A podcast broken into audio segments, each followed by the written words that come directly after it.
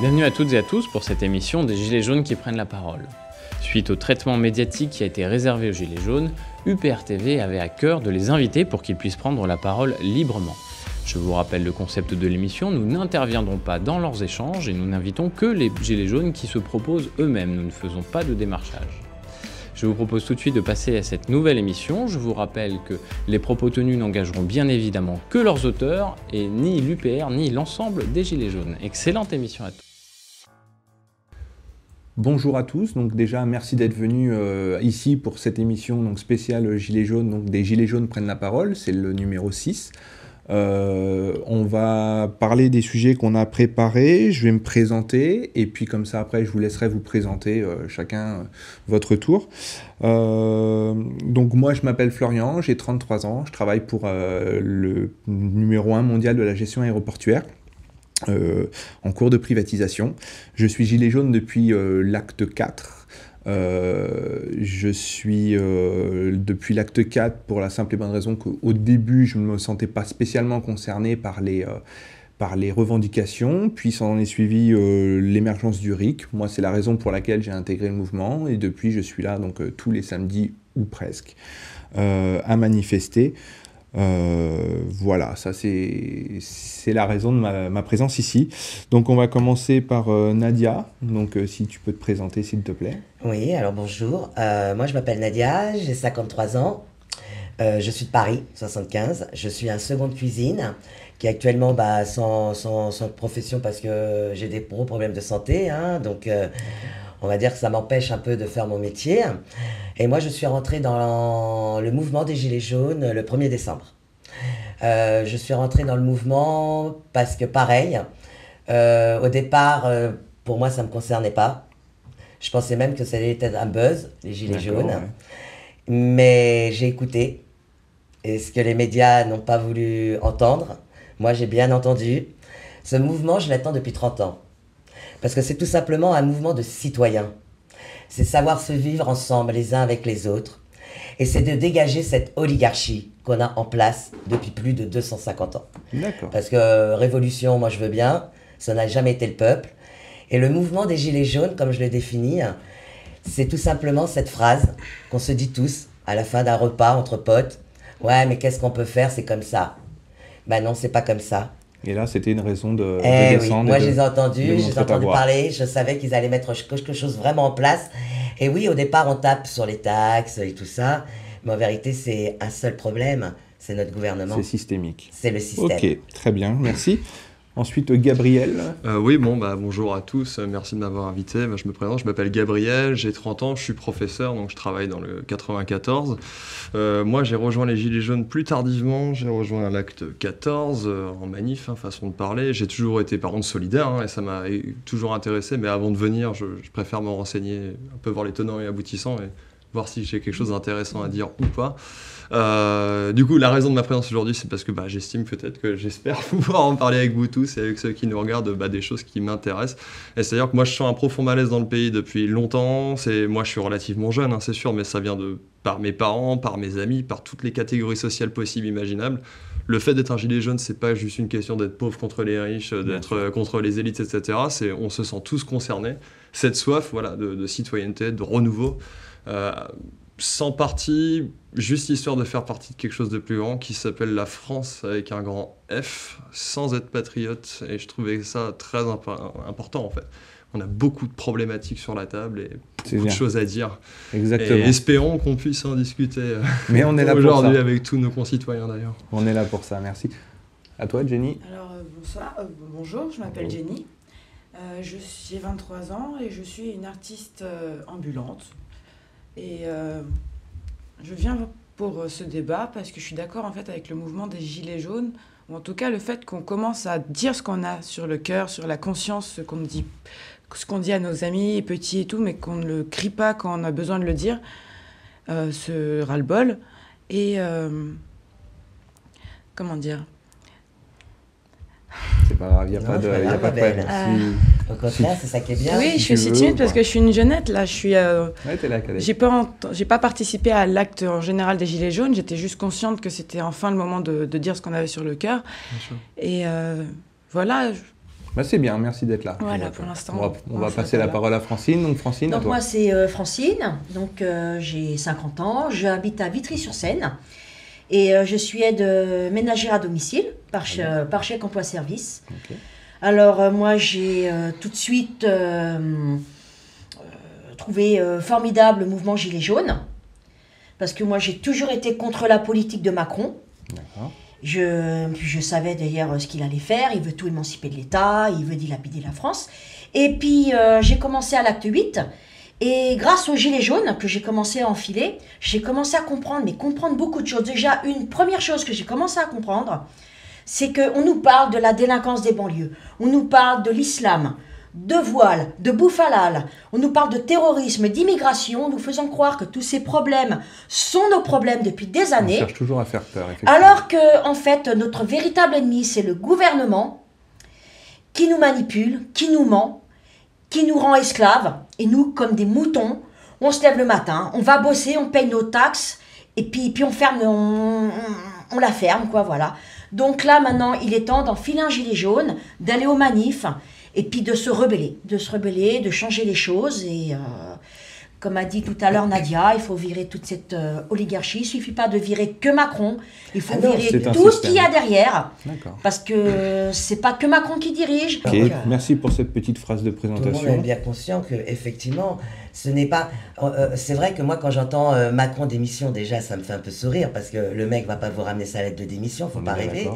Et c'est la destitution de tout le gouvernement parce que dommage pour Macron, mais on va dire qu'il lui, il a fini de payer pour tous les autres. Parce que moi, personnellement, ça fait 30 ans que pour moi, aucun des présidents n'était réellement. euh, En fait, c'est le moment où, où les, les- les choses euh, ont explosé, on va dire. Le fait Bah, que les dire gens descendent dans la c'est- rue, c'est- la aurait pu tomber Ouais, euh, sur un autre Ah, voilà, Macron a, a ramené C'est la le dernière goutte d'eau. il C'est a a barres dans seau, il l'a fait déborder, Voilà. comme. Parce que c'est en réalité C'est tous une les façon de dire, gouvernements très bien. qui sont succédés, qui n'ont absolument jamais rapporté aucune réponse aux citoyens. La seule réponse qu'ils ramènent pour eux, bah, c'est comment s'enrichir encore plus sur le dos des citoyens, avec bien sûr leurs copains. C'est beaucoup d'individualisme. Et voilà. Donc- Et le gilet jaune, c'est le contraire. On est frères et sœurs. C'est sûr que ce qui se passe dans les manifs est très Mais différent de ce qui se passe. Mais on, on le voit dans les manifs, mais quand il y a eu aussi les tenues sur les, les ronds-points, il se C'est passait vraiment quelque dire. chose de très, de Voilà, très et pas seulement parce que regarde, bien. euh, la banlieue. Alors la banlieue, pas encore, mais ça c'est un peu normal, c'est encore un autre sujet. Pourquoi la banlieue? Parce que si la banlieue, la banlieue vient avec nous, de toute façon, tout de suite, le mouvement des Gilets jaunes, comme pour l'affaire euh, de du sioniste là qui a été insulté là. Ah, euh, le Ah oui, monsieur. Ouais, voilà. ouais. Donc une image simple, ça donnait tout de suite la tâche sur les gilets. Si les banlieues montent, mais ça sera encore pire. De- de toute c'est façon, les oui, c'est- banlieues c'est- qui viennent pour casser. Et donc tout- on n'aura plus le mouvement gilet jaune. tous les prétextes médiatiques, les les je pour, pour nous saquer Et vont, mais vont il y a pas que ça. La réalité aussi, et moi je l'ai découvert avec euh, malheureusement le terme, excusez-moi, mais moi je peux pas les appeler autrement, les médias putes avec le contrôle. Moi je n'avais pas encore compris la réalité des banlieues. Maintenant qu'on est dans le mouvement, et là vous allez comprendre, les gamins se font harceler, euh, palper, fouiller depuis l'âge Oui. de 10 ans. Oui, tout à fait. Nous, nous, en tant que femme, moi par exemple, femme de 52 ans, mère de famille, j'aurais jamais cru que j'allais subir ce que je subis là. Oui, J'arrive tranquillement en tant que citoyenne, j'en prends plein la tête. les jeunes me Et le on disent. a la rage. Oui. Oui, parce Imaginez-vous si nous, on a subi ça pendant des années. Les jeunes me le disent, ça, justement. Et Vous voyez ce, ce que vous subissez, on le subit depuis des voilà. années. Eux, ils ont subi ça pendant des années. Voilà. On n'a jamais rien fait pour eux. À chaque fois qu'ils se sont révoltés, et ça, on en parlera tout à l'heure par rapport aux violences, bah, la preuve, on en a maintenant. C'est ce hein. qui pas de vidéo, euh, le- le pas de ouais. Donc, on, euh, on et va en garder, on va en garder Voilà, coup pour tout à l'heure. euh. Donc euh, Mais pour, c'est ça pour la la fin. réalité aussi. Hein. Donc, non, non, je suis d'accord, mais euh, effectivement, on va Moi, le garder pour tout à les l'heure. gens à aller parler avec les jeunes des banlieues. Déjà, je viens avec mon gilet jaune dans les cités, je suis accueillie à bras ouverts.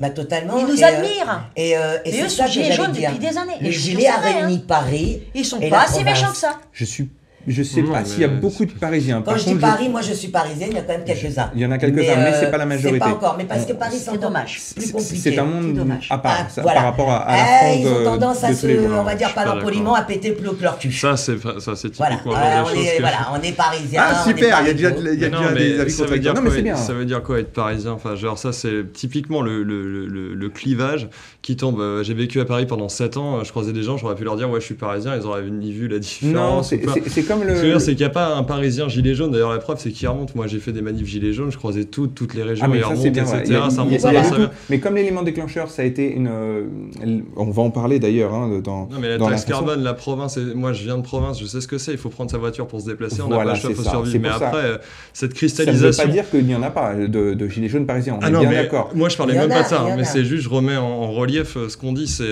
typiquement, on parle banlieue, on parle Paris, on parle gilet jaune, et en fait, on est on est tous dans la même. province ou ce qu'on veut, mais c'est ça. Mais l'idée, c'est que le gilet jaune devrait transcender ça. Et effectivement, les banlieues ont fait des manifestations, ça a été très violent. Il y a des choses qui se sont passées et tout ça. Où était le reste de la France pour les supporter? Et Ils ouais. ont du ressenti. Moi, j'enseigne en banlieue, hein, je le sais bien, hein, qu'ils sentent. Enfin, à ma petite échelle, mais c'est palpable. Mais le truc, c'est justement, c'est on doit là aujourd'hui essayer d'aller plus loin Oui, que ça, regarde. transcender ce clivage euh, qui, en fait, clivage qui, qui a créé ce clivage? Ah bah, Voilà, façon, le, but, le gouvernement. but étant toujours de diviser. On est tous citoyens mieux français, hein, c'est- la même chose. C'est D'ailleurs, je historique. hein. Euh, un petit peu de réconciliation, ça ferait du bien. Aussi, je euh, m'excuse auprès des jeunes quand je vais leur parle parler. J'ai déjà toutes mes excuses pour avoir eu une mauvaise image de vous, ce qu'on a toujours fait croire. Bah et pour mais- moi, vous êtes des vrais monsieur, vous êtes plus des voyous, des Mais- délinquants, vous êtes des messieurs à Oui, mes yeux. les vrais voyous, c'est le gouvernement. Oui, mais quand les médias contrôlent, comment On va juste tenir le truc parce qu'effectivement c'est intéressant, hein, mais c'est pas du tout ce dont on avait euh, euh, fait le croquis. Euh, donc en, en termes de, de déroulé, on avait prévu de parler d'écologie avec la taxe carbone et la taxation sur les GAFAM, puisque initialement c'est ce qui a fait euh, émerger le, le mouvement, donc les, les taxes. Ensuite, on va parler sur la privatisation de tout ce qui est réseau, monopole et de- du social en France. Euh, tout ce qui est aussi la dignité du travail, euh, c'est un point qui, serait- qui, sera, qui sera traité et on va finir par tout ce qui est violence physique et psychologique euh, autour des manifestations. Voilà. Donc euh, pour commencer, donc on a on- on- au niveau du Alors, cheminement. Si je, peux me permettre, pour commencer, j'ai quand même les derniers chiffres de l'INSEE. hein. Il faut savoir une chose, à l'heure actuelle, hein, 2018, 2019, mais ça a été pour 2018, 600 personnes, 600 personnes basculent chaque jour dans la précarité. Et il y a 15 000 morts par an. Ça, c'est une réalité. Donc, quand on parle de violence, je me demande laquelle est la pire. Celle que, de temps en temps, des dégradations Oui, euh, dans celle les entre manifs, les, les- les dégradations ou les, 600 violences policières euh, personnes mis- mises qui, en dé- face. qui euh. tombent dans la précarité. Qui veut dire que c'est aujourd'hui, ben, monsieur et madame tout le monde, je veux dire, tu as beau travailler, avoir ton salaire. Un exemple tout bête, hein, c'est même malheureux, Ouais. qui passe sur, euh, en- sur YouTube. hein, Il y a une dame, 71 ans, elle a 1300 euros quand même de revenus, hein, de retraite. Malgré ça, elle dort dans sa voiture. Parce que ça faisait 20 ans qu'elle vivait dans son appartement. Son propriétaire le vend. Ah oui, il a besoin.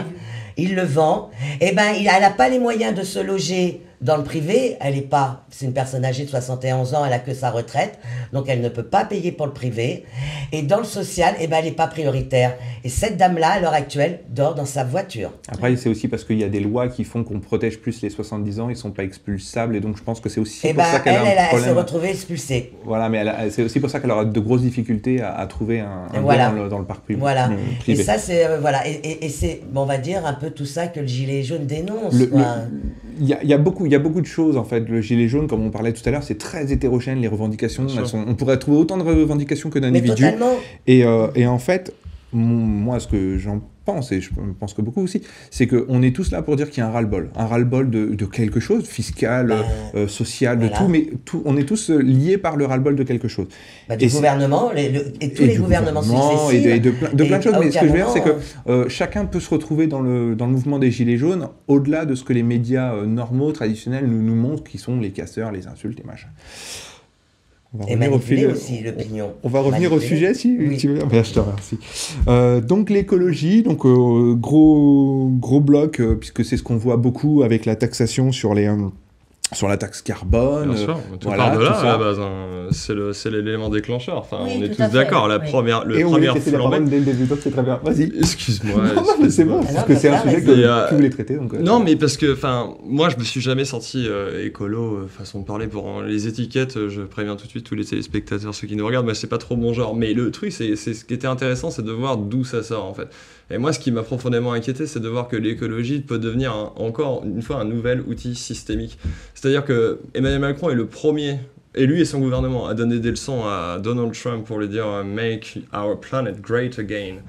Et il est le dernier à faire quoi que ce soit. Et il nous sort une taxe euh, sur, euh, qui pénalise la province euh, la plupart du temps. Il sort une taxe, c'est la millième taxe qu'on ait. hein, genre, soyons honnêtes, il y, a, il y a tout ce qu'on veut. hein. Il y, a les- il y a les tabacs, l'essence, la hein. flotte, ce qu'on veut, le parking, Vinci, etc. On pourrait Ah dévier à, à- à outrance. Et, et, et le résultat, il est là. En fait, de ce point de départ, nous sommes tous ici autour de la table. Et entre-temps, ça. a continué. On est à l'acte 21, 22, qui a on été- arrête de compter. 21 hier. Tellement ça devient ubuesque et en fait on oublie des fois une des raisons, moi je trouve c'est pour ça aussi que je voulais en parler aujourd'hui, c'est on oublie une des raisons primaires euh, qui est l'écologie en fait à la base chez les gilets jaunes et qui, et qui est, et qui est grave en fait. Mais de là par contre découlent plein de réformes en fait, plein de choses qui sont pas faites. Nicolas Hulot a démissionné hein, jusqu'à preuve du Bah, contraire. parce que. Beaucoup de promesses parce de campagne ont mettre- complètement été discardées comme tout le reste euh, en fait, il n'est pas parti pour rien, Hulot. Hein. Mais c'est ça, mais qu'on soit pour contre, sur le glyphosate, ça n'a pas pu être le cas, et puis de toute façon, ça sera très probablement avorté, puisqu'à force de repousser, de dire qu'on on traitera ça dans 4 ans, 5 ans, ça sera, ça sera avorté. Effectivement, l'écologie est un gros pavé. Euh, effectivement, on euh, parle par exemple de la taxe carbone pour les véhicules diesel. Bien sûr. On parlait tout à l'heure de, de tous les transports euh, nettement plus polluants qui ne sont pas utilisés. Il y a euh, plus de 70 000 tankers, euh, non, de, de porte-conteneurs qui voyagent à travers, qui polluent, mais alors, en- je sais même pas combien de fois plus que les On a voitures. le Grand un D America reportage. là, il y a une semaine. Le Grand D America qui a. qui a- Voilà, il y a- y a- y vu deux oiseaux pollués à la télé. Bien sûr, on y croit. Il y, a- y y énormément de, de, de- de- de moyens de transport qui, qui polluent plus que la pauvre voiture diesel. Euh, S'ils avaient voulu, et on a, on a été incité, on, le, le peuple français a été incité pendant des années à, à acheter des véhicules diesel sous prétexte que c'était plus économique, tout ça. Sûr. Maintenant, ils, ils- comme on disait tout à l'heure, ils, ils vont pour euh, ajuster les taxes, mais jamais à la baisse, hein, on est bien d'accord, toujours à la hausse. Euh, et, et là, ils, disent on va taxer le gasoil plutôt que de, euh, de taxer, peut-être peut éviter d'en de, produire plus. Parce que s'ils arrêtaient la production, naturellement, le parc finirait par s'éteindre. Peut-être que c'est une solution, peut-être pas. Enfin, je ne sais pas ce que vous en pensez. Voilà. Alors, justement, pour en venir que le diesel est polluant, c'est faux. C'est l'essence qui produit beaucoup plus de CO2 que le diesel. C'est ça. Plusieurs prouvé à C'est pas sorcier. Tout dépend en fait le type de Oui. critères qu'on Le veut mettre diesel, en par contre, pollue avec les particules fines, mais pas avec le CO2. C'est ça. Et quand on Et parle de c'est la... un prétexte. Le diesel, vu qu'il a toujours été plus bas que l'essence, et que les autres gouvernements on- n'ont jamais osé toucher au prix du diesel de peur de nous mettre en colère, Macron, lui, il a dit, moi, je vais prendre les réformes, je vais avoir les- donc le, le- le courage de le faire, ce que les autres n'ont jamais osé faire, moi, je vais le faire. Alors, Et il a dit, je, enfin, je pense c'est ce qu'il s'est dit, je me fous qu'on m'aime ou qu'on m'aime pas, je suis là pour réformer la France. C'est ça, en fait. euh, la- Voilà. la, la plupart des politiques avaient. Ce ont- qu'il n'a pas prévu, ambition- c'est qu'on mettrait ça, que là, on se mettra en colère. La plupart des politiques ont une ambition politicienne, donc de se faire réélire. Macron avait dit dès le début de son mandat, de toute façon, euh, moi je suis pas là pour me faire réélire. Donc euh, le, le fait de, de- plaire ou pas plaire, il s'en fout royalement. C'est vrai que si on lui dit qu'il faut mettre les politiques, à, à- euh, à- enfin faut appliquer les politiques qu'on lui donne, bah, il le fera quoi. Non, mais déjà, avec les politiques, il y a un truc que moi, je- j'arrive pas à comprendre. Et c'est là où je me dis, mais la population, elle ne comprend pas. Il vous propose un plan, d'accord? Il vous propose donc, euh, il vous dit ce qu'il va faire, et au final, il fait tout le contraire. Rien que ça, il n'y a pas moyen, on n'a aucun moyen de lui dire Attends, mon gars, je t'ai élu pour faire ça, maintenant tu me fais ça. Non, ça me convient pas, casse-toi. Et ben ça, on peut pas. On Et peut on pas. est dans une démocratie. Mais laquelle? De La façade. leur, C'est ça. pas la nôtre. Démocratie de façade. pas celle du peuple. Et nous, le peuple, bah aujourd'hui, on est dans la rue hein, et on a beau dire non, ce n'est pas le peuple, ce n'est qu'une partie. L'autre partie, elle nous soutient, on le sait. Maintenant, c'est clair que quand on voit toutes les étiquettes qu'on nous met sur le dos, bah, ils n'ont pas envie. Et la preuve, regardez, même les gilets, si je peux me permettre, et là je m'adresse aux gilets, moi quand j'ai dit que j'allais sur un plateau télé, ouais génial, tu vas sur lequel? Bah ma langue de peau, mes diaputes veulent pas me recevoir. Apparemment, j'ai un franc-parler qui les dérange et j'ai euh, quelques notes qui pourraient leur faire mal, donc ils veulent pas me recevoir. On m'a proposé le plateau UPR. Et là, tout de suite, c'est Oh non Euh, C'est un plateau. On est là pour discuter entre nous, ça, sans avoir un journaliste et- qui va orienter nos débats. On va pouvoir s'exprimer librement. Et ben malgré ça, non, ça leur convient pas. Peut-être qu'après euh, le fait de voir la vidéo, peut-être qu'ils se diront. Bah, j'espère, finalement, parce que on a pu nous, on a besoin d'être De toute façon, on ne visible. pourra pas tout traiter, ça c'est beau d'être le samedi dans la rue. hein. Moi, la semaine, je fais d'autres actions. On a beau être là, on n'est pas encore assez visible puisque les médias, en plus, détournent l'information. et la manipulent comme ils veulent. Donc ils manipulent les esprits. Ça fait 30 ans, moi je les vois faire. Hein. Vous n'êtes pas politisé, vous voulez un peu voter. Tiens, cette année, je vais m'intéresser au présidentiel. Là, qu'est-ce que tu regardes les chiffres? Ah, 45% vont voter pour lui. Tu connais pas, tu dis, oh, quand même, si 45% votent pour lui, C'est que c'est pas un gros con. Le- Mais- tu donnes ton vote. Le, le sondage est une technique de manipulation. Merci. Euh, On en revient au sondage et aux Voilà. étiquettes qu'on colle. C'est-à-dire que par exemple, rien qu'avec la déclaration que j'ai faite, je pourrais passer pour un écologiste, c'est-à-dire euh, ça y est, je suis affilié direct, ce qui est, est totalement Voilà. faux. L'idée, c'est voilà, c'est on en revient toujours à la même chose, c'est-à-dire que Oui. euh, en tant que citoyen, dès qu'on dit quelque chose, dès qu'on va dans un sens, est- on est- euh, on, on est est dans une catalogué directement dans une Voilà. catégorie. sûr. Gilet jaune, enfin voilà, voilà, pour moi, c'était une, opportunité de se dire. Cette fois, il n'y aura pas de couleur. Bon, elle est jaune, mais c'est un symbole de sécurité. hein. C'est la lumière dans le noir à la ça, base. hein. mais, mais parce Et je trouve fait, ça important, c'est un beau symbole, voiture je m'y retrouvais là-dedans. dedans. C'est super important d'avoir une voiture, mais pareil, combien de Français se disent je vais prendre une diesel, une électrique, ça pollue à mort. Avec les batteries, on peut pas les recycler, ça prend du lithium, des de ions, je sais j'en pas quoi. Les terres rares, ça détruit l'Afrique, hein, c'est super. Mais on peut réfléchir tout le temps comme ça, mais à chaque fois, comme une fois, on tourne en boucle sur quelque chose qui est systémique et la solution, elle est ailleurs en fait. Quelle que soit la solution, il y aura des avantages et des inconvénients, et charge à nous de peser la, ce, qui, ce, qui, ce qui est le meilleur, euh, le, évident. le, le- le mieux disant en fait. Parce Parce que que- On peut pas être gagnant-gagnant sur tout, C'est une Pour évidence, mais il faut faire des par sacrifices en fait, exemple, en aussi. Bah, Macron nous parle d'écologie, c'est la bonne blague. Dernièrement, il vient d'accorder à Total de faire des puits euh, de forêt, de forêt de en forêt. Guyane. Et accordé à Total, euh, le temps, euh, ils ne payent absolument aucune taxe, rien, et en plus on leur donne les terres. Il faut savoir que Total, quand ils vous mettent en place euh, leur truc de les pompes, euh, le sol est offert, ils payent rien. Donc par exemple, si demain Total décide ici de s'installer, bah, ils vont déménager et ils vont s'installer sans rien payer. C'est normal, parce qu'ils partent du principe qu'ils apportent euh, un, du, du service. du service. Mais attendez, c'est nous, en allant chercher le gasoil chez eux, qu'on apporte de l'argent. Ah, on n'ira plus chez eux par hasard, hein. c'est, slogan longtemps. Mais Oui, le mais problème, c'est que c'est cette tous comme tendance- ça. Ils sont tous comme ça, quoi. Je veux dire, ils sont tous. euh, Bien sûr.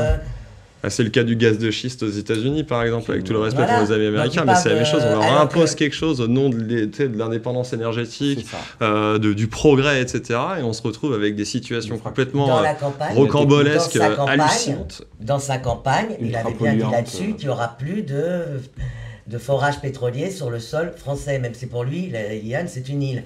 Il a bien dit que pour lui, il n'y aura plus. la Résultat, derrière, ils accordent ça à Total.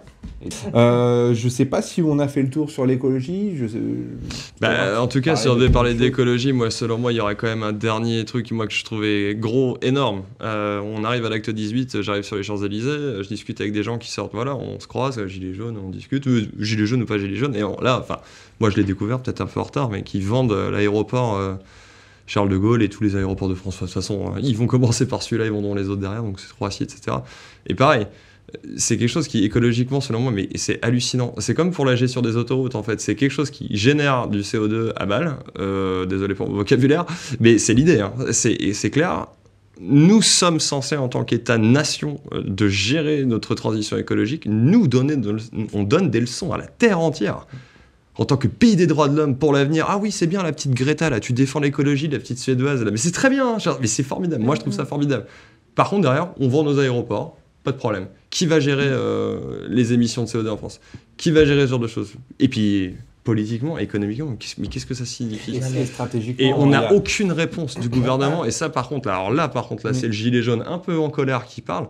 C'est d'où sort euh, cette loi? D'où sort cette vente? Au nom de quoi? De quel programme? Qui a demandé ça? Alors, Et là, moi, personnellement, rien que pour ça, je peux redescendre dans la rue au moins 50 fois. Ne serait-ce que jusque pour ça. Alors ça C'est tiendrait en quatre hallucinant, lettres, ce sont les GOPÉ, c'est les grandes orientations politiques économiques. Euh, le, je travaille donc pour, un, pour, pour, pour l'entreprise en question qui va être privatisée. Euh, effectivement, c'est une hérésie de la, de la privatiser. On ne privatise pas un monopole, on ne privatise pas une infrastructure, on ne privatise pas des réseaux, que ce soit euh, donc l'aéroport de Paris, que ce soit les barrages hydroélectriques, que ce soit les autoroutes. Euh, tout ça, Française c'est des du Jeux. réseau. Comment Française des Jeux, euh, Française arrive, des Jeux, c'est alors c'est pas un réseau, mais par contre c'est un impôt, un Non, mais c'est impôt ça, qui mais rapporte énormément à l'État, qui aujourd'hui a le monopole. Et, et dès lors qu'on a un monopole ou des réseaux, on, on enlève en fait de la souveraineté. En plus, je, ne pense même pas que ça soit passé s'ils avaient fait un, référendum pour demander l'avis des Français, parce que c'est un bien public, c'est, mhm. ça appartient aux Français, à vous tous, à nous. Surtout quand on a les chiffres, si je peux me permettre, de la vente de, l'autoroute, par exemple. La vente de l'autoroute, elle a été vendue donc en 2006, hein, les autoroutes ont été vendues pour 14 milliards, 14,8 milliards. D'accord, la cession, elle a été vendue pour ça. Alors que, pour avoir les chiffres, hein, il faut ramer, hein, mais on a pu avoir des chiffres de, pour 2017, donc 2017 hein, seulement, ça a apporté de dividendes, dividendes hein, aux actionnaires 5 milliards. Donc on va dire s'il y a juste 3 actionnaires, allez 3, ça a apporté 15 milliards pour 2017. Donc on vend quelque chose euh, en, dessous, et rien que vous en rendez Donc les 15 milliards, j'ai bien 3 actionnaires, on sait bien qu'il n'y a pas que 3 actionnaires, donc rien que 3 actionnaires, 15 milliards multiplié depuis 2006 qui a été vendu. Allez, on va être gentil, on peut même réduire un peu. Vous vous rendez compte un peu la manne qui était normalement dans nos caisses de l'État? Nous, on est juste bon par exemple pour les aéroports, bah de payer, parce que ça a été payé sur les deniers publics. Mais donc on est juste bon à les payer. Ça, a été payé effectivement à la base depuis tous les. Par exemple, là, on vient d'avoir euh, le plan, euh, le plan, le creux numéro 4 qui a été prévu pour les prochaines années, le plan d'investissement de 6 milliards qui est juste gigantesque c'est fait sur l'argent de la société. Ce n'est pas euh, il n'y a pas d'emprunt public, ce n'est pas du tout de l'argent qui est sorti, qui ce sera des impôts. Donc c'est vraiment que la société se porte très bien. Euh, et, le, fait de vendre une société qui, rapporte de l'argent, ce qu'il faut juste se dire, c'est qu'aujourd'hui, euh, pour Aéroport de Paris, c'est à peu près 170 millions d'euros par an de dividendes, pour mhm. l'année passée, euh, qui rentrent dans les caisses de l'État. Bah C'est-à-dire que c'est 170 millions d'euros qui n'est pas demandé aux Français pour faire l'effort pour payer, euh, des, taxes pour le train de vie de l'État, pour les payer les prestations sociales. Voilà, c'est et, le vendre, c'est un, un one-shot. Enfin, vendre, c'est donner une concession pour 70 euh, ans pour, pour l'entreprise aéroport de Paris. Je ne comprends pas. Tu vas peut-être m'expliquer. C'est euh, je ne comprends pas ce qui se passe dans leur tête. Donc je... Non, mais je veux dire par là, c'est qu'on a un produit qui marche, qui, va, qui nous rapporte, et on le, on le vend. Mais c'est pourquoi, en vérité? Moi, je pense euh, que... Pour, pour, pour, pour, nous retrouver encore plus bas, Moi, je pense c'est pas du tout dans l'intérêt du peuple. Hein. enfin, du peuple, bah du français. Mais tout ce qu'ils mettent en place, c'est pas pour l'intérêt du peuple. Et là, je me dis, mais le peuple, il attend quoi? Mais en fait, le symbole politique, il est très fort. Je me permets de prendre la parole, mais excuse-moi, mais excuse-moi aussi. Mais le symbole politique, il est très fort. C'est-à-dire qu'ils sont arrivés au pouvoir et ils le font depuis le début. C'est-à-dire que quand ils veulent mettre quelque chose en place, ils le mettent en place. Euh, Manuel Valls, c'était le 49-3 son truc. Il avait cramé la cartouche entre guillemets. Euh, eux, ils hésitent un peu plus, mais cependant, ils trouvent d'autres stratégies pour s'en sortir. Ils font ce qu'ils veulent. Mais en fait, la vérité, c'est que quand on dit ce genre de choses, euh, là, ce que je vais dire maintenant, je le dis tout de suite, c'est on passe tout de suite pour on est un populiste, on est un pilier de comptoir, on connaît rien à la République, on connaît rien à la démocratie. Mais la vérité, c'est simple. On est en pleine crise de gilets jaunes. Euh, les maternités ferment, les mmh. écoles sont en problème. Il y a des problèmes d'écologie, des vrais trucs, mais des, choses graves qui se passent. Des ah, choses graves. On est à 18 semaines de mobilisation de Gilets jaunes. 21. Ah, au, moment de la vente, ah, je parlais au moment de la vente, on est à 18 semaines. On est pointé du doigt par l'ONU, Amnesty International. Les mecs se réunissent à 6 h du mat et vendent l'aéroport. Et 45 députés. Ce que je veux dire, c'est que ça, c'est pas, c'est l'impunité totale. Pour, 27 pour, voilà, 45. Donc, si on a besoin juste de 45 députés, là, pourquoi on paye 500 Mais c'est légal. Mais c'est ça la fin. C'est qu'en fait, s'ils utilisent la machine légale, ils ont le droit. C'est dans la Constitution française. Et en fait, c'est hallucinant. C'est le message qu'ils envoient, c'est et au fait, mais on fait ce qu'on veut. Euh, news flash. Et si t'as un problème avec ça, viens en manif. D'ailleurs, on a deux trois deux, trois exemples ici. Euh, viens en manif, soit on va te taper, soit tu seras un facho. C'est clair C'est ça. Par contre, quand on pose la question, et d'ailleurs personne ne leur pose, et ça c'est incroyable, c'est pourquoi est-ce que vous avez vendu les aéroports, monsieur le président, monsieur le gouvernement, monsieur, messieurs, mesdames, mesdames et messieurs Pourquoi Qui, qui on veut Il y a zéro réponse. Moi je suis désolé, j'ai lu tous les médias Enfin, pas tous, mais j'ai essayé, mais il n'y a, pas de, a pas de vraie justification. Quoi. Il y, a des réponses erronées. Parce que Puis je croyais qu'on était sorti de la crise en plus. Quand hein, Bruno Le Maire euh, dit que euh, aéroport de Paris, euh, enfin en l'occurrence aéroport de Paris, que l'État n'a pas vocation à gérer des boutiques, c'est un mensonge éhonté. Parce qu'en fait, le, la, proportion de chiffre d'affaires la plus importante, c'est les redevances aéronautiques. Donc, effectivement, les, les, boutiques, les commerces, l'immobilier rapportent de l'argent. Mais le, le cœur de métier, c'est toujours la- le plus gros chiffre d'affaires, c'est la redevance Ça me aéronautique. fait rire quand ils disent ça, justement, qu'ils sont pas euh, pour euh, gérer les boutiques. Par contre, gérer Peugeot et Renault, on a des parts chez Peugeot et Renault. Là, par contre, l'automobile, ils peuvent. C'est peut-être pour ça qu'ils ont augmenté le diesel, parce que apparemment, ils ne vendaient pas assez de diesel. Donc, comme ils avaient des essences à fourguer, on va taxer le diesel pour que les gens retournent aux essences. mais là-dessus, c'est évident. En préparant la soi-disant transition C'est écologique. logique, euh, C'est logique. Ou alors encore mieux, ils ont pris des parts dans les nouvelles voitures électriques. Donc comme il y a ça à démarrer et que là ils ont des bonnes parts et qu'ils peuvent bien se mettre dans la poche, ben ils gardent ça. Parce que dans ces cas-là, on vend, euh, voilà, Peugeot, Renault, on peut le vendre. En plus actuellement, le taux il est assez haut. Hein, euh, Mais pour, pour donc les, euh, leur part. pour, Donc, pour les euh, voitures électriques, c'est assez schizophrénique parce qu'en fait, aujourd'hui, le litre d'un- d'essence ou de, de, de gasoil est, est à 80 ou 70%, je ne sais plus, composé de taxes. Donc en fait, ça leur apporte une manne financière 80%. énorme. Voilà. L'électrique, euh, aujourd'hui, c'est l'é- l'électricité domestique, c'est éventuellement au boulot, voilà. Mais il n'y a pas de taxe dessus, enfin pas Mais plus que la. CSPE. Il y a déjà Ah, des taxes sur la facture d'électricité, mais il n'y en a pas spécifiquement pour l'instant. Mais on roule tous Avec demain à link- avec le l'électricité, ils vont mettre c'est des pas taxes. dit, mais, euh, mais c'est très simple. hein. Ils, Voilà. vont, ils vont vendre les barrages, là. Parce que c'est Voilà, on va passer à une transition écologique voilà. type euh, Tesla et compagnie. Donc Encore euh, déjà les batteries sont pareil. polluantes. Ils vont vendre les barrages. On va virer l'essence et, le- et puis euh, le diesel ou ce qu'on veut ou whatever. Voilà. Et on va se retrouver avec des batteries électriques. Et ils disent que c'est écologique, mais ils oublient toujours quelque chose. C'est comment est-ce qu'on produit l'électricité? Déjà, on a du mal à ravitailler euh, notre propre pays en électricité euh, et en gaz. Et maintenant, on va tous passer à l'électrique en voiture? Et Alors, quand les batteries seront Il y a d'autres solutions qui existent. hein. Il y, a des, recyclables il y a des centaines d'ingénieurs qui travaillent depuis, de- depuis 50 ans. Il y a des programmes de recherche qui existent. D'ailleurs, la recherche n'est jamais ou presque pas financée par l'État. Les, les chercheurs sont devenus des mendiants. C'est une tragédie. Il y a énormément de systèmes énergétiques. Ils sont bloqués par les lobbies énergétiques. Et là, c'est pas une théorie complotiste, c'est la Ah, vérité. ah oui, hein. C'est des lobbies extrêmement puissants, comme euh, les lobbies qui travaillent pour BP, etc., qui sont même pas forcément français d'ailleurs. Et on en est là, et on est bloqué. Et derrière, bah, Nicolas Hulot, goodbye, euh, et make uh, our planet great again. To quote you, goodbye. Qu'est-ce qu'on en a à cirer? Rien. Et par contre, ah, on vend l'aéroport, il n'y a pas de problème. Et puis en attendant, nous, on peut s'exciter dans la rue avec notre petit gilet jaune. Ça Là, tu as un problème de fond qui pèse des centaines de milliards de dollars, d'euros. Mais C'est un truc de fou. C'est que derrière, tu pourras passer, tu pourras parler de, ton problème d'APL de 5 euros, de ton petit problème de, de CPGE. De, D'ailleurs, on peut multi- démultiplier les acronymes, c'est formidable. Quand on a des listes comme ça, personne ne sait à quoi ça fait référence. Ah, c'est nul. Ah, ça, c'est la Là, je, je, ra- je, je simplifie le truc, mais on a un problème de fond extrêmement gravissime. Et on sait pas comment technicien faire. de grande surface. Voilà. Mais, mais tous les Mais métiers ton sont salaire reste le même. Hein. au- au- Balayeur, au tu test es de caisse, technicien de grande surface, mais tu euh, restes avec ton salaire. Les, les, les- mots avaient un sens et on leur retire le mot. euh, Enfin, on leur retire le sens. Bien euh, sûr. Mais justement, pour 1984. contrôler l'esprit. Moi, je pars du principe, c'est pour contrôler l'esprit. C'est tellement plus facile de justifier, comme je disais, l'injustifiable, en contrôlant justement les mots, en, en leur donnant plus leur sens. C'est ça, on retire le sens des mots. Mais là-dessus, je trouve qu'ils ont un double discours qui, justement, je trouve d'autant plus dangereux. C'est qu'en fait, c'est-à-dire que. Alors, moi, je suis le premier à le dire. hein, les, mots ont un sens et c'est très important. Et en fait, je trouve que c'est très souvent relayé, justement, quand on parle de complotisme, tout ça. Je vais pas en parler pendant trois plans. Mais Ah, l'idée, c'est que on dit les mots ont un sens. Après, on dit les gens ont dit ça, donc ça n'a plus de sens. Il faut remettre le sens dans le mot. Et on en revient, en fait, la boucle est bouclée. C'est-à-dire que du coup, c'est. Ça. Ça passe à la trappe, retour à la case départ. Et d'ailleurs, tous ceux qui sont plus vieux que moi hein, dans ce pays, hein, tous ceux qui ont vécu plus longtemps que moi, et moi, même au bout de 30 ans, je m'en rends compte, on en est toujours à la même case départ. Et c'est les mêmes donneurs de leçons à nous donner des, des grands concepts magnifiques. Ah, mais parce que tout simplement, ils se sont toujours positionnés incroyable. en père protecteur. Et nous, on est des enfants. En élite. C'est ça. Non, on non, nous non, Ah, mais il a bien dit. Macron. Il n'y a pas de, réf- On- de on nous réforme sans contrainte enfants, des enfants. Même pas en élite, parce que là, on insulterait le mot Euh, élite. Voilà. Alors, moi, moi, personnellement, j'aime bien comprendre les choses. Alors, je me dis toujours, ouais, ok, ce qu'ils nous ont mis en place. Par exemple, je donne toujours cet exemple.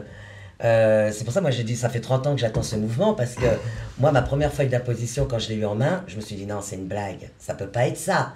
Les Français, tous les Français seraient déjà dans la rue. Donc, je me renseigne. Moi, je sortais de l'école, je commençais à travailler, j'ai eu ma première feuille d'imposition. Et là, je me renseigne, on me dit, si, si, c'est ça. Il n'y a pas un problème. Tu m'as envoyé à l'école, tu m'as appris que 1 et 1 font 2.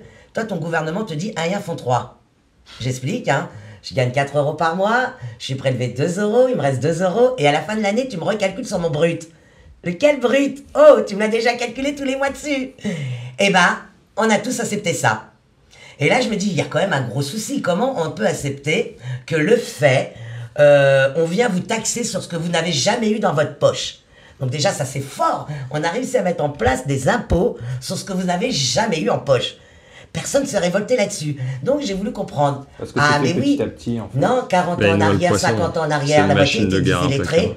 Ils avaient l'information par la petite boîte, euh, les, les- les radios, ou par le curé. Si le curé te disait c'était blanc, bah, tu croyais, tu pensais que c'était blanc. Si le curé te disait c'est noir, bah, tu disais c'est noir.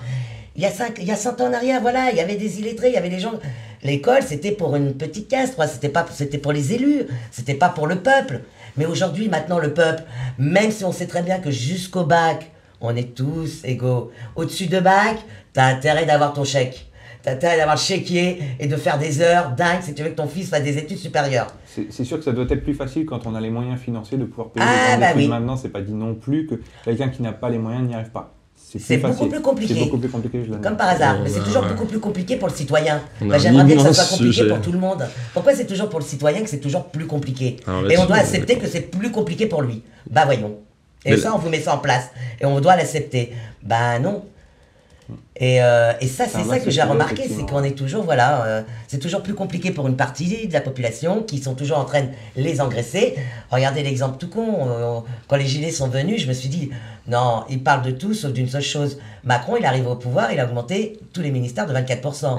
On nous dit serrer la ceinture, et ça s'est passé totalement à la trappe. Ah ouais, non, mais ça, Personne n'a hésité là-dessus. D'un côté, il augmente de 24% les ministères, donc on n'a pas d'argent, mais il augmente de 24%. Et à côté de ça, on vous dit on va augmenter le gasoil. Ah bah il fallait bien trouver l'argent des 24%. Ah, ah, ah. bah c'est le gasoil, c'est Le les retrait de retraites, Faut le retrait de l'ISF aussi. c'est tout C'est ça. pareil. Ah Il a fait le l'ISF. ce, ce cadeau-là aux riches, là, le retrait de Ah, l'ISF. non, non, non. faut bien récupérer le pognon d'une autre façon. Ah non, non, Et il n'y a non. pas longtemps, c'est qui s'est fait le cadeau. C'est à lui. Est-ce que Oui, vous saviez quand même l'ISF. Non, non, il il ne payait plus depuis 2014. Quand il arrive à Bercy, il a arrêté de le payer en Tu m'as coupé pour 2014. le micro. Il a arrêté de le payer en 2014 et ça fait un an et demi qu'il était en procès avec le fisc. Ça, c'est beau quand même. Bah maintenant, bon, apparemment, il y a eu un accord. Par contre, on ne sait pas l'accord. Hein. Mais il faut savoir que Macron a eu son accord avec le fisc. Mais ça faisait trois ans qu'il devait payer normalement. Et il l'a pas. hein. Ça, il n'a pas les trois ans, Ouais. puisqu'il y est plus maintenant. Si mes souvenirs sont exacts, pendant la campagne, il avait dit qu'en travaillant chez Rothschild, et là c'est vrai, je crois, s'il avait touché 2 800 000 euros au cours des transactions, c'est normal, un travail de Ah, très haut de niveau, enfin, on ce qu'on veut. hein. Mais je crois que quand ils avaient déclaré tous leurs biens, genre euh, immobilier, ce qu'on veut, Oui, voilà, oui, leur je patrimoine, je crois qu'il avait 2000 euros sur son compte en banque ou quelque chose comme ça. Alors, Oui. Et je me Il suis dit, si c'est toi de le futur Alors, gestionnaire voilà. de, la, de la France, tu as 2800, deux- tu as gagné 2 800 000 et tu as 2000 euros à Et déclarer il déclarait beaucoup Le- le- moins S'il te plaît, ne t'occupe pas du budget de la. France. Le c'est ça en fait des piscines. en place à partir de 1,7 Mais c'est compliqué après. Et après, il a voulu euh, faire un 1,7 gouvernement Mais après, allons-y, ajouté les à la choses. faire Aussi, Fillon. sur les résultats, 1,7. par Il a Et quand elle est un 1,7, gouvernement, là où effectivement euh, t'étais engagé sur des bonnes moralités. Et lui, ce qu'il a Et fait, bah, il a le premier à sous-évalué la à baraque. Parce que Et normal. les sous-évaluations, il y a le fait d'avoir les, comment dire, on déduit aussi les prêts. Mais effectivement, le, fait tout à l'heure de dire que c'est lui qui est chargé de gérer la France, si je dis pas trop de bêtises non plus, euh, ceux qui nous représentent sont des- donc aujourd'hui ce sont des partis politiques, quasiment tous endettés, Ah oui, quasiment tous, et Mhm. ils nous donnent des bons, quasiment tous, des, ira, des t'inquiète leçons de, pas. de C'est bonne magnifique. conduite et de, euh, Bah, le rassemblement, c'est six années de cotisation. Hein, euh, et pas, il faut dire pour le rassemblement, alors bah, le Front National qui est maintenant Rassemblement, il faut savoir quand même que Madame Le Pen maintenant ne veut plus sortir, vous avez vu, de l'Union Européenne. Normal, elle devait leur donner 2 millions d'euros là, puisqu'elle a tapé dans les caisses, hein, c'est la réalité. Et ben, elle a eu un petit entretien avec Édouard Philippe le 17 décembre, et le 16 janvier, ah, on sort pas de l'Union, mais on va la travailler à l'intérieur. Toi, t'as bien travaillé sous la table, hein, ma petite chérie. Le PS, hein, c'est 8 et demi d'années de cotisation qui doivent. Alors, le plus beau, le plus beau, les Républicains, là, Vauquiez, qui était le parti de Sarkozy. Alors lui, c'est 154 millions qu'il devait quand Vauquiez l'a pris en main. Et là, ils vous disent, ah non, non, on a réussi à descendre. Ah oui, ils sont plus qu'à 13 millions. Ils ont fait un, t'as vu, ils ont réussi à... Et ils vous vendent ça pour dire, nous, on fera pareil avec les caisses. Sauf qu'ils ont vendu leur siège à un fonds allemand. Donc actuellement, ils sont même plus chez eux, hein, c'est un fonds allemand qui s'appelle le Real, R-E-A-L. Et ben c'est chez eux. Donc c'est facile, hein. Moi aussi, hein, demain, je vends ma baraque à l'étranger et que je vis dedans et je dis, ah, vous avez Donc- vu mon compte, hein, il a remonté. Mais je suis plus chez moi. hein. En fait, voilà, c'est exactement ce qu'ils sont en train de faire parce Ah, qu'avant avant les, les- Eh les oui. aéroports, les Ah barrages, tout on ça, finalement, c'est c'est une, c'est une, euh, un appel, euh, enfin, c'est de l'argent qui rentre à très court terme, mais après, Mais pour faut leur continuer. caisse. Parce qu'ils sont en dette. Oui. les partis sont en dette. Mais ils sont tous. En vérité, le Donc, parti, est-ce qu'à c'est les partir du moment où, ils sont, euh, voilà, à partir bah, du du moment où ils sont endettés, c'est que qui Eh. paye décide et, euh, Bah et on peut se poser la si question moi, de leur, de tu m'empruntes de l'argent, demain j'ai envie que tu sois conciliant sur une de mes petites lois, bah, je vais appuyer là-dessus, je vais te dire, Hey, je t'ai prêté de l'argent, maintenant, rends-moi l'ascenseur. Et c'est ça la logique. Donc décide. comment on peut s'en sortir? Bah, En dégageant tout ça. Ça, un parti devrait même pas être subventionné. Je veux dire, un parti devrait même pas avoir de l'argent ni des lobbies, ni des grosses, euh, je veux dire, des grosses fortunes. Un parti politique doit représenter le peuple, pour avoir une, donc il doit être neutre. ouais. Pour avoir une Et nous, on doit rembourser la fameuse dette, là.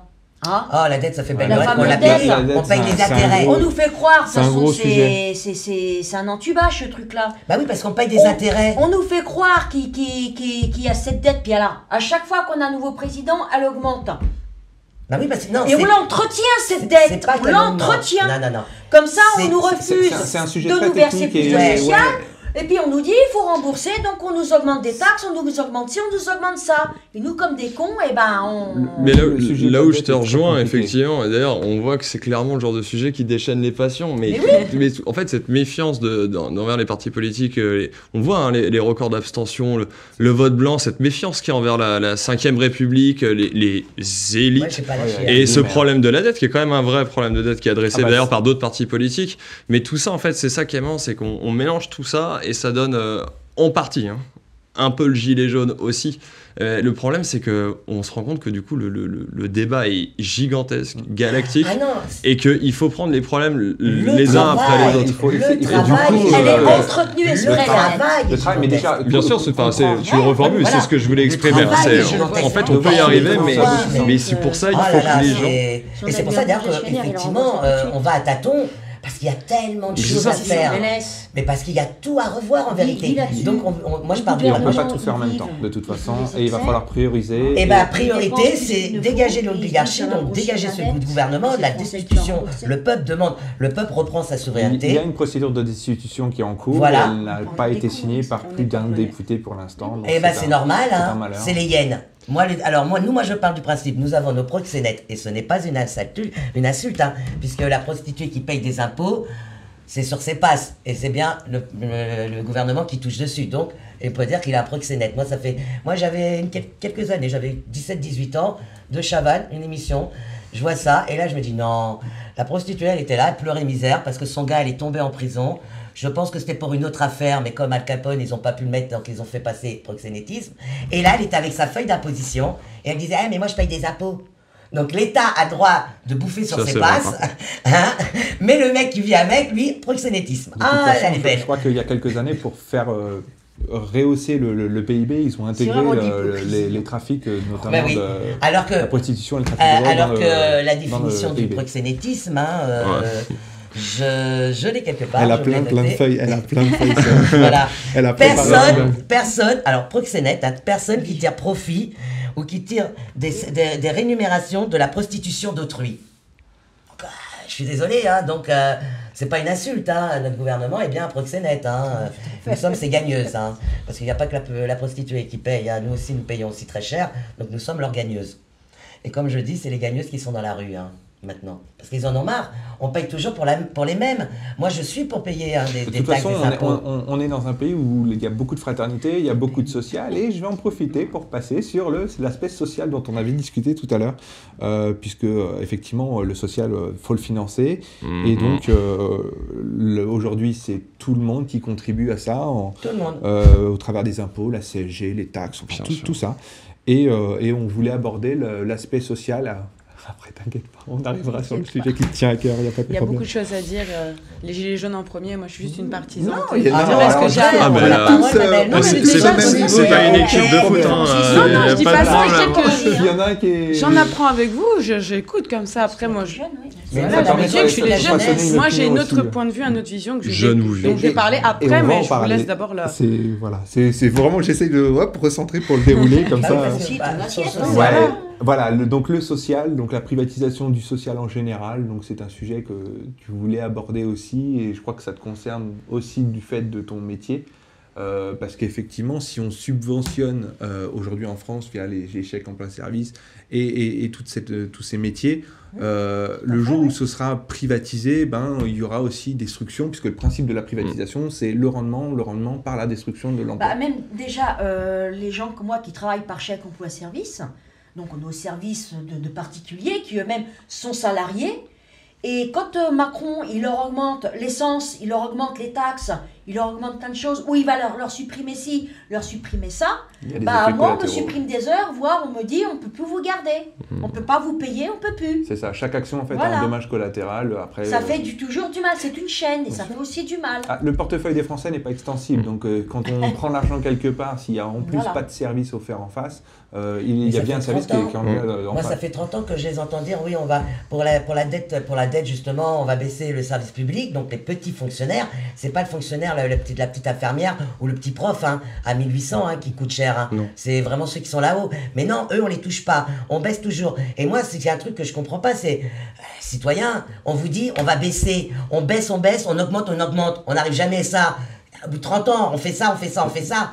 Il n'y a pas un problème de calcul. De toute façon, Je sais pas, moi j'ai mes revenus. euh, Si je dois la réduire pour justement être dans le rester au niveau, bah je réduis. Et quand je réduis, effectivement, j'arrive au niveau. Là, on réduit, on réduit. À côté, ça augmente, ça augmente. On n'est jamais à niveau. À quel moment on va être à niveau De toute façon, il y a des économistes qui ont, avancé l'idée du fait que c'est pas forcément en baissant le, les, les, les dépenses de l'État qu'on obtienne des résultats euh, euh, de la Mais- baisse du chômage en face. Parce que Bah non, l'État est un consommateur, l'air de rien. Après, il faut aussi que l'argent soit bien dispensé. C'est ce que je dis. Mais il- à partir du moment où c'est réinjecté dans l'économie, c'est pas un problème, puisque ce Mais qui fait la- l'argent de l'État, c'est- pas les la circulation. Alors, on confond toujours l'argent de l'État. J'ai l'impression qu'on confond quand même l'argent de l'État avec réellement ce qui eux touchent dans leur poche.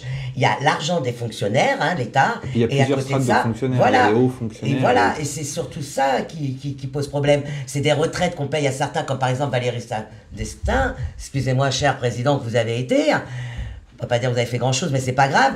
40 ans après, on lui paye encore. Donc sa retraite, elle est à 4 millions par an. Le mec, on lui donne 4 millions par an. Je Ouais. je sais pas si c'est que pour lui ou pour tous les. Mais tout euh, paye pour tous. Je veux dire, compris, je vous donne un exemple. euh, Faut c'est- penser à tout ça. C'est coûteux. Tous les, tous, Maintenant, tous les ça fait- ministres, les- ils sont pareils. Le- Mais- L'État, c'est aussi, tout comme on disait tout à l'heure, tous les policiers, les gendarmes, les infirmières, les voilà, tous Mais ceux oui, qui ils touchent payés. rien, ils touchent une misère, leur retraite, elle va être une mais, misère. Mais, mais c'est les premiers impactés, puisque le gel du point d'indice, c'est pour celui que ça impacte, c'est le petit fonctionnaire d'en bas. En fait, euh, on- le, le fait de baisser les charges va impacter plus le citoyen comme nous, qui euh, tous les jours en, en chie, euh, plutôt que ceux qui sont là-haut, qui de toute façon, Mais oui.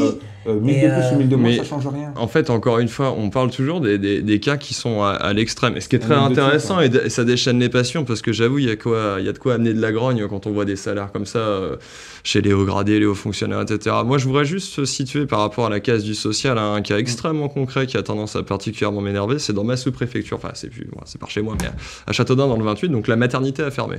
Ce qui fait qu'en fait, il y a, cré- il y a quasiment plus de maternité, donc il reste celle de la préfecture, en gros de Chartres, et peut-être une autre, enfin, je ne veux pas me tromper. Sauf que dans notre camp, il n'y a pas de transport en commun. Donc si on veut aller à la maternité et qu'on est enceinte, il faut prendre sa voiture. Donc on va être taxé davantage, donc on va polluer plus, on va consommer plus. Et ça, je rappelle, pour des choses euh, sacrées, enfin élémentaires. C'est, euh, vous êtes enceinte, vous avez le droit à la décence.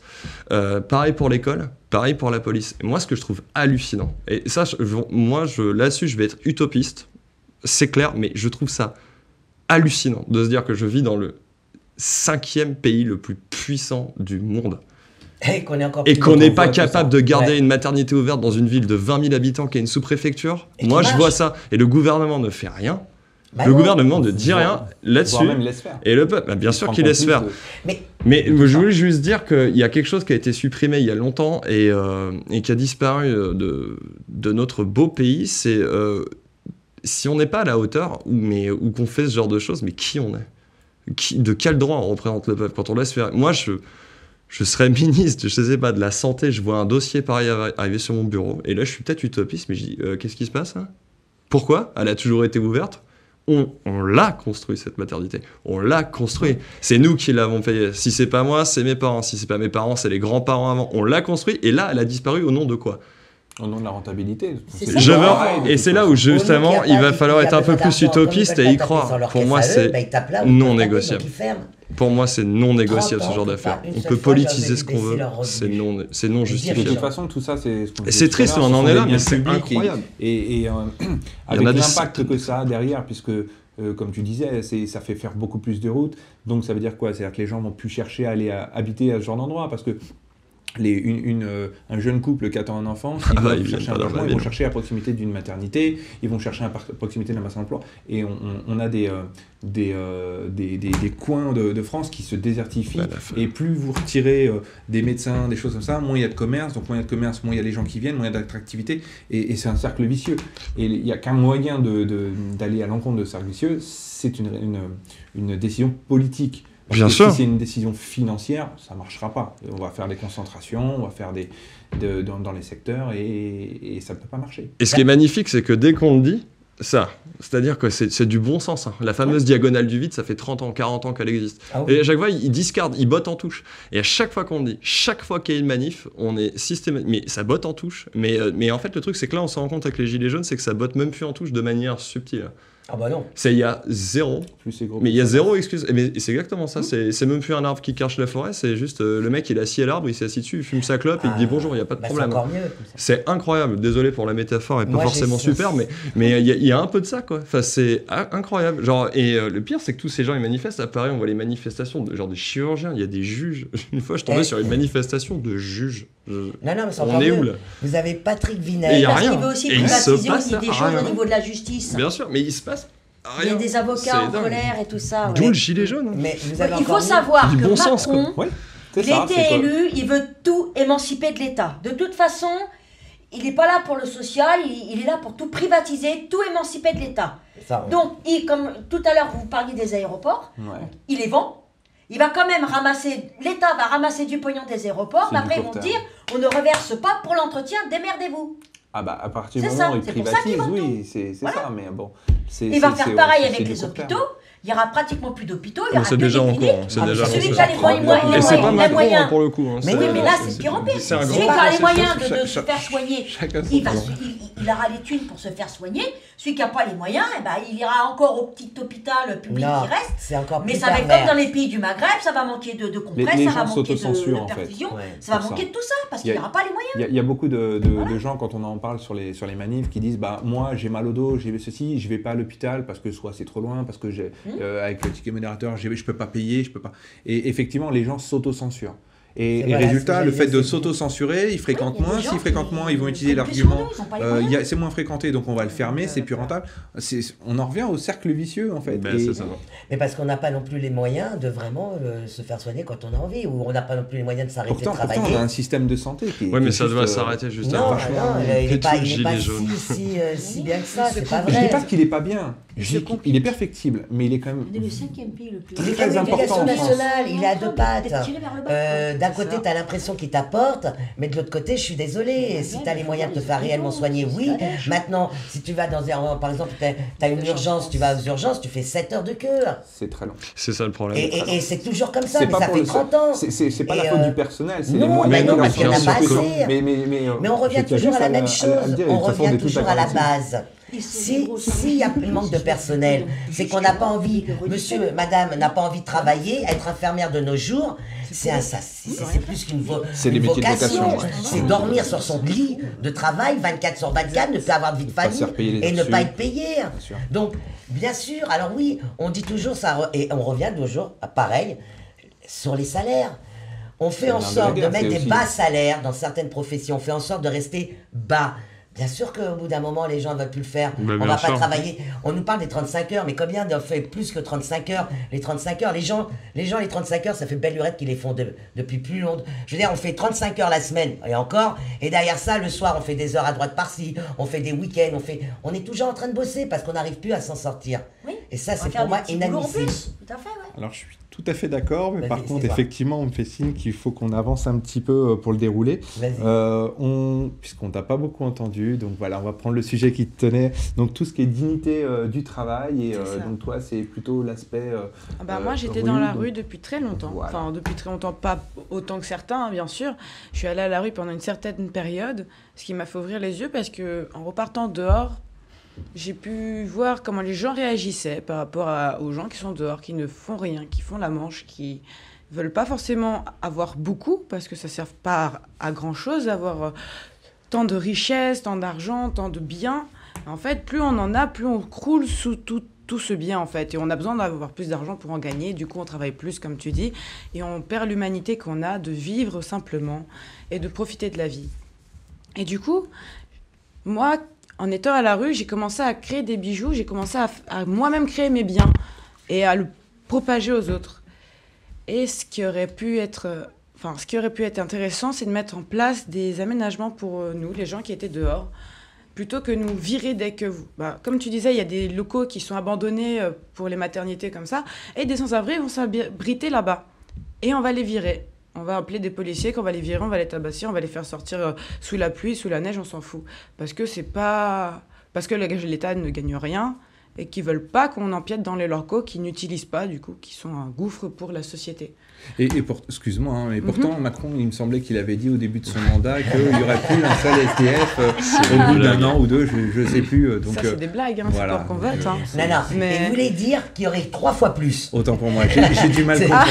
J'ai du Il mal voulait comprendre. qu'il y mais- aurait trois fois plus. Mais on en est à ce niveau du débat et c'est ça qui est fou euh, entre ça. nous, c'est que c'est, c'est une- ça saute aux yeux et il n'y a rien qui se Bah passe. Mais- mais et tu peux le dire sur tous les tons, il n'y a rien qui se passe. C'est incroyable. De le toute façon, la, savoir la qu'un dignité, pervers la dignité du narcissique n'a aucune travail. empathie, de toute façon. La dignité au travail, la dignité euh, de l'être humain d'une manière générale. Mais, euh, mais quand on entend des, des, des personnes âgées qui sont à la retraite qui disent Moi j'ai travaillé toute ma vie pour toucher le minimum vieillesse, Ou alors qu'ils se font Ouais, jeter dès que c'est fini. Ou qui se font jeter, ou qui tombent malades. Et combien de personnes euh, qui travaillent, par exemple, à Paris, j'avais vu des. bon, c'est que des reportages, on peut espérer qu'ils soient vrais, mais des personnes genre, qui vont gagner 1200, 1300 euros, qui sont obligés vraiment de travailler à Paris, qui du coup dorment dans leur voiture parce qu'ils n'ont pas les moyens d'avoir leur loyer parce que leur femme, genre, elle est dans leur voiture, les cartons aussi, ou dans les halls d'hôtel. Et du coup, mais on arrive à des situations qui, voilà, sont ubuesques. Et encore une fois, on le dénonce, ça se sait, tout le monde le sait, et il n'y a rien qui se passe. Et pareil, à chaque fois qu'on dit ça, on en revient toujours à la même chose. Que va-t-on faire politique? Oui, mais toi, euh, petit citoyen, qu'est-ce que tu proposes? Et moi, je dis juste non, je pose la question. Toi, ça, par contre, qui me représente, Bah oui, tu mais- vas mais- adresser ce problème et le faire. Que- quel, Pas quel est demain, leur intérêt Parce que maintenant, en fait. le, le, Macron, Bah, le sinon, fait- ça pète. Le, le fait de- de- d'avoir une politique de, salaire bas, euh, conjugué avec un chômage très haut Mhm. aujourd'hui, ça fait quoi? Ça fait que les gens ont peur de tomber au chômage, parce qu'après ils rentrent dans des galères euh, sans fin. Donc ils font quoi? Bah, N'importe qui est prêt à accepter un salaire inférieur à ce qu'il aurait eu avant ou dans son autre boîte et tout, pour pouvoir nourrir sa famille, parce qu'on a tous euh, ou une famille ou euh, Mais des, C'est des c'est un moyen de aussi de vous tenir aussi, c'est un moyen de ça. vous rester à votre niveau aussi. Ça vous permet de ne pas justement de vous élever. Ça vous permet Oui, d'avoir un, salaire, un salaire bas. Bah, euh, le peu, comme souvent je dis, parce que j'entends, souvent me disent, quand moi je marche toute la journée avec mon gilet, on m'interpelle et on me dit oui, mais comment on peut faire? De toute façon, moi j'ai peur parce que voilà, déjà je touche peu. Si on me, si on me tape là-dessus, comment je m'en sors? Ah, Donc le la peur de perdre le peu font que bah, ils acceptent tout. Mais le rien de rien va finir par être oui, rien. Alors là, philosophiquement, je te rejoins parfaitement. Eh, C'est c'est cette peur. De se perdre, ça. de perdre toujours De- le de même. succomber à une pression dans lesquels on est enfermé, du fait de, nous mettre en, comment dire, on, on nous met des, des chaînes à nous faire peur justement en nous disant euh, voilà vous avez peu mais il y a encore euh, vous Il y en a, encore et puis il moins. donne toujours des exemples donc, de pays les- où il y a encore moins. euh, Ouais, c'est clair. Voilà, C'est on- ne parle pas des pays où il y a toujours plus Ah, voilà. en, c'est en- tout à fait, en Suisse ouais. je crois que le, le, Qu'on donne le SMIC il est à pas loin de en, équivalent il a 3008 C'est ce que euh, j'allais dire. 3800 euros Moi, je sais qu'on peut Donc, avoir un c'est- SMIC de c'est 2000. pas parce qu'on a un SMIC Si on arrête de leur payer à eux tout ce qu'on leur paye, on peut avoir des SMIC à 2000 Oui, mais largement. si on met un SMIC à 2000, on va tout de suite augmenter les prix de toute façon. Non, parce que ça va aussi, ça fait, Ça a ça toujours fait été avec. comme ça? Non, Mais c'est c'est pas forcément mo- Ah oui? une mauvaise chose Non. que nos- les prix augmentent. Si nos salaires augmentent et que si les notre, salaires augmentent bien sûr, notre, ça va avec. notre reste à vivre augmente, notre euh, bonheur, puisque ni plus ni moins, une personne qui, euh, qui touche peu, bah, elle ne soigne pas, elle est en détresse personnelle, c'est très compliqué Oui, aussi. Donc oui. en, en gros, c'est ce qu'on dit, l'argent fait pas le bonheur, mais euh, quand on n'a pas, ouais, voilà, quand Il on faut n'a de pas, c'est beaucoup plus Voilà. Mais compliqué. il y en a qui vivent pour le pognon. C'est Et vrai. là, ça va plus. Il y en a toujours eu, il y en aura toujours, mais la oui. question Ouais. c'est qu'est-ce qu'on en fait aujourd'hui? On est en 2019 en France, on est 70 millions d'habitants, il y a Merde. 6 millions de chômeurs, 10 millions de personnes sous le seuil de pauvreté, et, Et on, et change 500 000 euros de vaisselle à Brégançon, ça grince des dents, ça pète de partout, mais on oublie encore une fois, mais tout ça, de toute façon, c'est des, contre-mesures. hein. Si c'était un avion de combat, il aurait balancé des fumigènes, hein, le truc. hein. C'est Tout ça, ça sert à dévier du vrai problème. Et le vrai problème qui les terrifie, c'est que les gens commencent à se rendre compte du vrai problème. Le vrai problème, c'est l'argent. Et l'argent, il n'est pas politique. Le Non, vrai problème, c'est pas de que couleur politique. il nous manque 100 milliards de- d'euros d'évasion fiscale et ça fait 40 ans qu'ils font rien pour ça. Oui, oui. Alors moi, je dis au ministère de l'Intérieur, bah, tu vas mettre une cellule en place et tu vas enfin faire ton boulot. Alors, euh, Déjà. ça, pour les, pour les Et de deux- et Ah, fiche. Alors, vas-y. Et Ah, puis d'ailleurs, pour le social, je dis, eh, on a déjà une dette, de toute façon, allez entendre Elle parler, notre dette, voilà, Donc, on, euh, on est déjà sur Saturne, les gars. Ouais. Donc au pire, euh, bon, moi je propose, hein, vite fait, on construit 2-3 hôpitaux, mais en loose day, on le déclare pas à personne, de toute façon ça se verra pas, et à qui on doit l'argent à la base Puis s'il est pas d'accord, eh ben, qu'il vienne, il verra qui c'est la France, et puis c'est tout. Et là, le populiste en moi a parlé. Mais euh, ça Méchant fait du bien un peu. Mais non, mais c'est vrai, il y a un moment temps, à chaque fois, la, la réponse politique, c'est toujours une, une espèce de tournure phraseuse. Ah, Il faut c'est pas qu'ils que- s'étonnent si les gens deviennent populistes ou ont peur de- ou, ou- ou se méfient en fait du discours politique parce que le problème c'est quand des gens intelligents ou des gens éclairés ou juste des gens d'ailleurs qui simplement se posent la question, se lèvent un matin et se disent tiens pourquoi on m'a dit ça? On se rend bien ça. compte tout de suite et il faut pas il y a pas besoin d'avoir bac plus 18 pour décortiquer une de leurs phrases. hein. Bah, des fois d'ailleurs il manque des mots Bon, dedans bon, et euh, c'est incroyable. euh, L'élection Voilà. présidentielle. Et là hein. c'était le pot. 30 ans que moi je dis, moi j'ai pas lâché. Hein, de- C'est incroyable. elle ressemble plus à Moi, rien ça parce que je marche aussi. depuis le 1er décembre avec, elle a pris la pluie et tout ça. Allez, Mais bien, euh. 2017-2017, moi j'ai pas lâché. Hein. Et euh, moi je pose juste la question à tous ces politiciens, hein, il est où mon vote blanc? C'est clair. Totalement Ça, d'accord. 70% de la population voterait blanc sur les 30 ans des élections qu'on a eues, bah il se passe rien.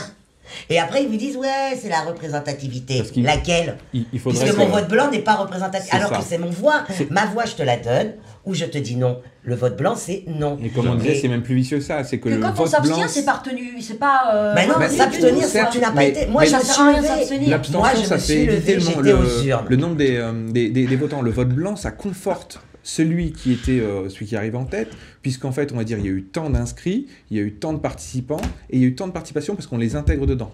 Et pourtant, il n'est pas tenu en compte. Il n'est pas pris en compte. Et donc, effectivement, le vote blanc de plein exercice, ce serait une arme, euh, totalement. importante. Et, Mais c'est pour ça nous À condition de suivre le vote, parce que si c'est pour nous faire comme le référendum de Mais 2005, Ça va l'être. Mais non, euh, mais justement. peut faire le vote Ah on différence parle pas. Parce qu'en vérité, ce C'est vote blanc, c'est notre souveraineté. C'était à nous. C'est notre candidat du peuple. Le 90% peuple ne veut pas ni la peste ni le choléra. pour ça, vote. 70 Parce vont poser. Et je dis bien, y aller. Moi, je me suis dire. levé le matin. J'ai pas resté dans mon canapé comme certains. Donc moi, je je pars du principe, j'ai la légitimité de râler. Parce que moi, ça fait 30 ans qu'on me vole mon vote. Parce que quand je le donne blanc, eh ben, on me dit non, c'est pas représentatif. Qui veut dire que je ne représente rien. Seulement, je les intéresse quand je leur donne ma voix. Et bon, on en parlait tout à l'heure parce qu'il est de l'éducation. Et moi, je me suis toujours demandé, mais pourquoi les gens acceptent aussi facilement de ne pas combattre ça? Moi, ça fait 30 ans que je me bats ne serait-ce que là-dessus. Bah, Et ben fait ce l'éducation peut, nationale, on va euh, petit, ben on a les délégués de classe. C'est ton pote, tu vas donner ta voix. C'est pas ton pote, tu restes assis. Ben 20 ans plus tard, tu fais la même. Ça t'intéresse, tu votes. Ça t'intéresse pas, ben tu restes assis. Ouais. Parce qu'on t'a appris à rester assis voilà. et accepter l'inévitable. Non, gilet jaune, c'est ça. Pas d'accord. Mais euh, c'est pas- for the Hey. record. Euh, on- ça ferait l'objet d'un autre débat que je serais ravi d'avoir avec toi, mais euh, je suis pas d'accord. Là-dessus, Mais c'est pas euh, inintéressant. oh, je suis désolé, on n'aura pas le temps de traiter le quatrième. On me fait signe que c'est, ça fait pas mal de temps. Déjà, Euh, oh là, ouais, le temps passe super vite, ouais, c'est vrai. Je suis, je suis un peu déçu que ça soit passé aussi vite. J'ai pas pu apprécier euh, autant. Ça, c'est- c'était très bien, merci. C'est tellement vaste. Donc, Merci, je vous remercie d'être venu. Merci Merci, à euh, à, tous. Merci euh, à vous de nous avoir écoutés jusqu'au bout. J'espère que ça vous a plu. Et puis, euh, si euh, s'il y a des gens, des gilets jaunes, je pense, qui veulent, euh, euh, qui veulent euh, venir parler, parce que ici chaque personne parlait pour Venez, lui. On ne parle mais pas au voilà. nom de tous. Je confirme. Voilà. Vous n'aurez Chacun- pas l'étiquette, on a un plateau. on Voilà, c'est un plateau, il y a un gilet jaune dessus et, euh, C'est important. et, et c'est voilà, c'est très important que les gens puissent s'exprimer puisqu'on n'a pas forcément le moyen de les faire dans d'autres médias. Donc euh, voilà, je voudrais euh, remercier encore euh, l'UPR de nous avoir euh, mis à disposition Merci. les locaux Merci. et j'espère qu'ils le continueront.